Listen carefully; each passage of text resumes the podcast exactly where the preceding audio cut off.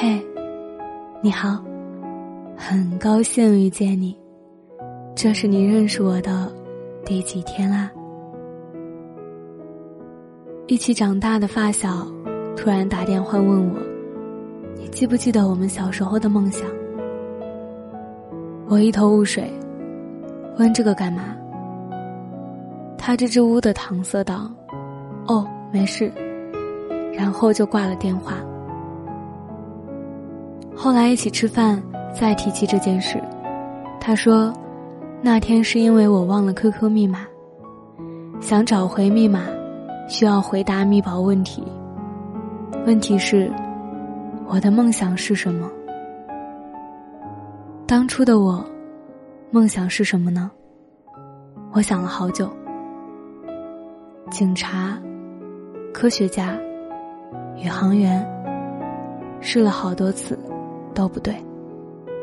那一瞬间，我突然特别伤感，好像我弄丢的不是 QQ 密码，而是曾经的自己。放下酒杯，他怅然若失，又很快意识到自己的失态，笑了笑。但我却感慨良多，脑袋里走马观灯似的追溯记忆里的片段。这辈子。谁还没有点遗憾呢？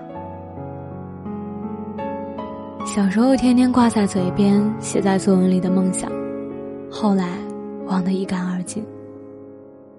年少时死心塌地的爱上的姑娘，后来连模样都记不太清。长大后经常厮混在一起喝酒的朋友，后来也各自走散。经常在想不通为什么时，说一句能过则过，劝自己放下。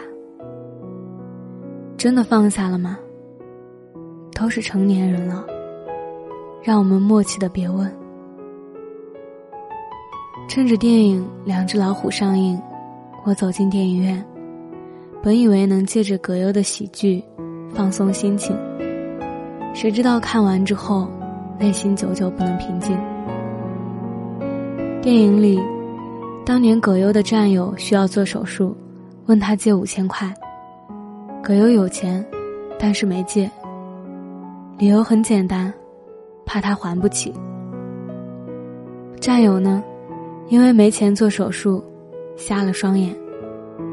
后来葛优发达了，这件事如鲠在喉，他无法原谅自己。终于借着一次机会。他偷偷跑到战友的盲人按摩店里，想匿名给战友一笔钱，作为对他的补偿。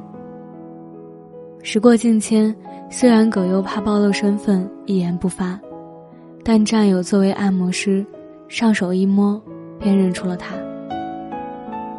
多吃点，还是那么瘦。战友这轻轻的一句话，葛优羞愧难当，泪流满面。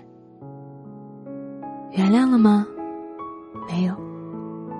战友到最后也没有收下葛优的钱，说辞一如当年葛优拒绝他时，怕还不起。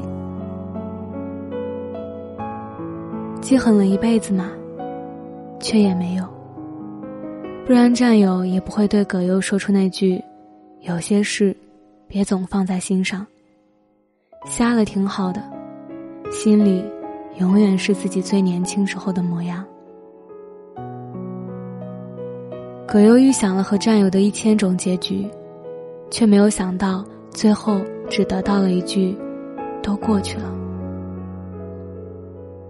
身价千万的他，曾以为一切因钱而起，也应该用钱解决，却在一段珍贵的友谊面前，发觉钱这玩意，其实一文不值。假如生活欺骗了你，不要悲伤，不要心急，一切都是瞬息，一切终将过去。而那过去了的，就会成为亲切的怀念。电影里，普希金的这首诗反复被提起；电影外，很多观众看着别人的故事流泪，想起的都是自己。如果当时我们能不那么倔强，那么现在也不那么遗憾。可惜没如果，你做错的事，早就改变了你的人生轨迹。你来不及说再见的人，就再也真的没有出现在你的生命当中。你觉得遗憾吗？我们早就应该习惯失去。失去的人会用背影告诉你。不必追，而此刻还陪在身边的，才是你拼了命也应该珍惜的人留住的记忆。我喜欢这个喜剧式的悲剧，不是因为电影本身，而是因为它讲述的关于爱情、友情和亲情的故事，都能让你意识到自己错过的东西，以及在未来与之对抗的方法。成年人的世界里，想杜绝遗憾是不可能的。娶了白玫瑰，红玫瑰就是心头的朱砂痣；娶了红玫瑰，白玫瑰就是床前明月光。一句得过且过，是不负责任的逃避吗？我更愿意相信，这是我们对抗现实的盔甲，让我们即使被生活欺骗了一千次。也有一千零一次爬起来的理由，因为总有些遗憾想亲自去偿还，总有些人生未知的体验想亲自走一遭。哪怕拼尽全力，也只是默默无闻，不能飞黄腾达，也可以怀着一颗赤子之心，永远对生活抱有期待。奇葩说有期辩题是。要不要告诉孩子童话都是假的？这个残忍的问题让我想到了一个真实发生的故事。在北欧，大部分的冰岛人都相信精灵的存在，他们甚至把精灵叫做隐形居民。这并非闹着玩，冰岛人甚至还画了一张地图，上面标注了精灵出没的一百一十九个地方。还专门为精灵盖了各式各样的小房子。你说冰岛人天真吗？但是，我却无比羡慕他们的浪漫。生活时常会欺骗你，时常那么不如意，但他们相信世界上有像童话一样美好的东西，值得被守护。因此，他们在困境中总能找到希望。在落魄时，总能找到信仰。电影《两只老虎》当中，当熟悉的儿歌响起时，大部分人完全没有意识到歌词的残忍。一只没眼睛，一只没尾巴，真奇怪。但相信，这也不影响大家童年哼唱时的快乐。非要认清现实的残酷。才称之为长大吗？不，我以为，是因为相信童话中美好的存在，我们才真正成熟，不是吗？我是饼饼，秉持初心的饼。我想把声音做成温暖，每天跟你说晚安，晚安。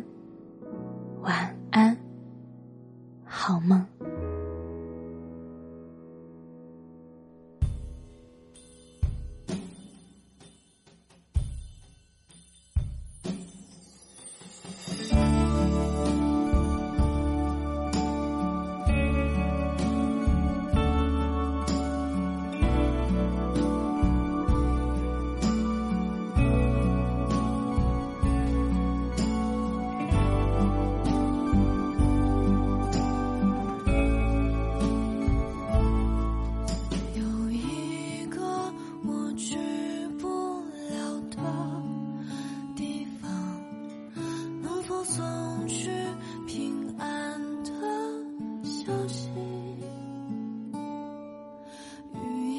下。